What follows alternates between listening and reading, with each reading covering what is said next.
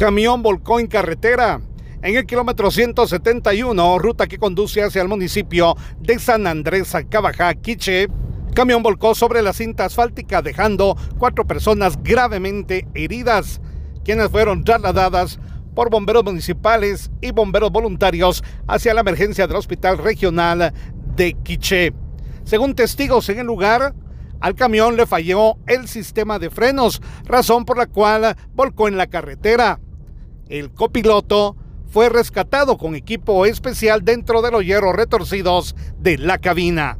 Desde Emisoras Unidas Quichén, el 90.3 reportó Carlos Recinos, primera en noticias, primera en deportes.